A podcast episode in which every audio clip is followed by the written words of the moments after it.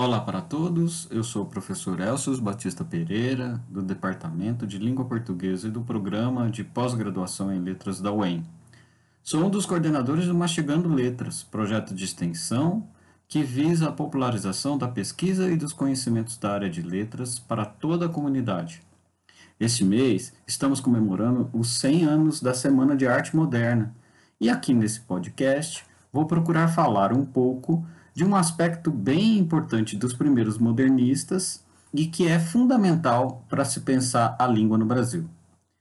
Exploro então aqui alguns fatos que evidenciam como dois de seus poetas e literatos mais expressivos colaboraram para colocar em um palco principal a língua em uso no Brasil, é, colaborando para uma perspectiva menos estigmatizadora dos dialetos populares e das normas linguísticas que se distanciam do padrão é, defendido por visões prescritivas da língua. Estou falando de Oswald de Andrade e Mário de Andrade. Oswald de Andrade trouxe para sua poesia essa percepção sobre o uso da oralidade. No poema Pronominais, diz ele, Dê-me um cigarro, diz a gramática do professor e do aluno, e do mulato sabido. Mas o bom negro e o bom branco da nação brasileira dizem todos os dias: Deixa disso, camarada, me dá um cigarro. O que temos nesse poema é, em primeiro lugar, uma valorização do uso popular, com o pronome antes do verbo, é chamada próclise. Apesar de reconhecer que os que estudam gramática, o professor e os sabidos, colocam o pronome com, uh, como os portugueses o fazem, Oswald defende que é o bom negro e o bom branco da nação brasileira que colocam os pronomes em início da frase. Ou seja, em sua argumentação está clara, não são os ruins, os brasileiros ruins, são os bons. Em Vício da Fala, Oswald coloca novamente o uso da língua popular brasileira como tema central de um poema que foi construído assim. Para dizerem milho, dizem milho. Para dizer melhor, dizem mió. Para pior, pior. Para telha, dizem teia. Para telhado, dizem telhado. E vão fazendo os telhados. Ou seja, o poeta expõe as variações linguísticas nas realizações de palavras como mil, pior, teia, teiado, da fala popular, as quais se opõem a milho, pior, telha e telhado, da fala culta. O poema reconhece que tais dizeres estão na boca das pessoas que, que, que estão na base da pirâmide socioeconômica brasileira, fazem parte do dialeto dos que trabalham na construção civil, fazendo seus telhados. Não se trata aqui de avaliar tais dizeres com o mesmo prestígio social que as formas cultas recebem socialmente. Não é isso que Oswald faz. Afinal, em seu texto, as formas pió, mió, teia e teiado estão associadas às pessoas que, mantêm, uh, que se mantêm como um grupo de menos poder socioeconômico. Mas só o fato de reconhecer a existência dessa fala, sem ridicularizar as suas formas, já é com certeza um ato revolucionário, principalmente porque estamos em um texto do gênero literário, de um gênero literário, que muitas vezes é usado para justificar visões normativas que espalham preconceitos linguísticos. Outro poeta, então, que se mostra sensível aos usos do português brasileiro, popular e culto, é Mário de Andrade. Isso pode ser percebido, por exemplo, na linguagem que usava para além de seus poemas, contos e romance. A professora Marilza de Oliveira, da USP, mostra isso num trabalho publicado em 2011.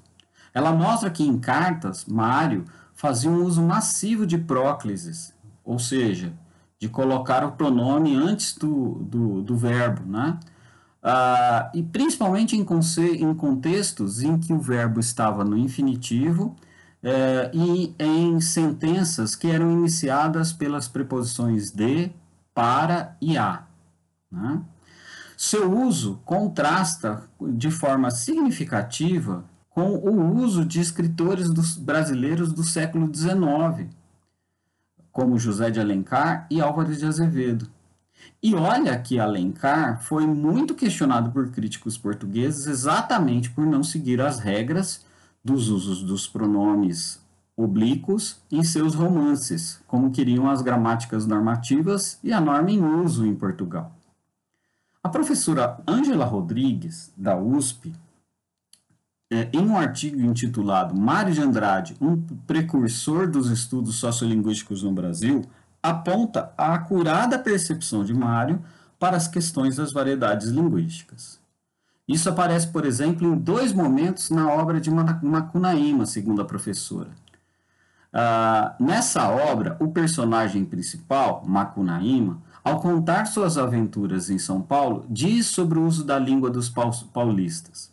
Nas conversas, utilizam-se os paulistanos de um linguajar bárbaro e multifário, crasso de feição e impuro na vernaculidade, mas que não deixa de ter o seu sabor e força nas apóstrofes e também nas vozes de brincar.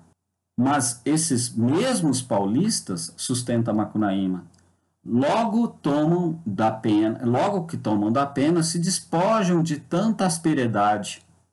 E surge um homem latino, de Linneu, exprimindo-se numa outra linguagem, muito próxima da virgiliana, num dizer pangerista, meigo idioma, que com imperecível galhardia se intitula Línguas de, Língua de Camões. Dá ao seu personagem, então, o Mário, né, dá ao seu personagem uma aguçada percepção de que a língua usada na oralidade muito se diferencia da língua do uso padrão. Os paulistas usam essa linguagem bárbara na oralidade, mas quando escrevem, escrevem igual Virgílio, ou seja, de uma forma clássica. Né? Mais do que isso, apesar de atribuir à língua falada adjetivos como bárbaro, Macunaíma confessa que há nesse dizer um saber, um sabor e força. Em outro momento, no seu icônico prefácio interessantíssimo, Mário de Andrade já tinha afirmado que a língua brasileira é das mais ricas e sonoras e possui o admirabilíssimo ão. Ora, nesse, nesse trecho, Mário defende a existência de uma língua brasileira que seria rica e sonora. Deve ter causado pesadelo aos puristas da língua que nem sequer admitiam que os usos brasileiros faziam, faziam do português uh, uma língua de valor. Ao longo de sua vida, Mário deu notícias de uma obra que ele intitularia Gramatiquinha Genuinamente Brasileira. Essa obra nunca foi publicada, mas uh, parece que Mário colecionou materiais de exemplos de usos feitos pelos brasileiros para um dia uh, fazer, né, escrever, terminar essa obra. Uh, ele deu conta desse trabalho de colecionador de fatos das línguas em diversas cartas pessoais que enviou. Em O Baile dos Pronomes, que consta da obra O Empalhador de Passarinhos, Mário provocou novamente a ira dos gramáticos e defensores puristas da língua, sustentando que o uso que fazia de pronomes antes do verbo, como Oswald disse que o bom brasileiro fazia, é, a partir de dados encontrados em textos de cunho literário e na literatura folhetinesca.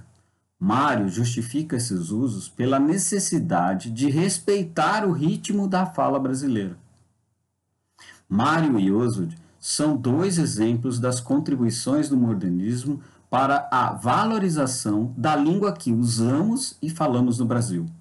Foram necessárias muitas décadas após a Semana de Arte Moderna para que essas questões fossem de fato estudadas por linguistas brasileiros e a riqueza do português brasileiro fosse explorada de maneira científica.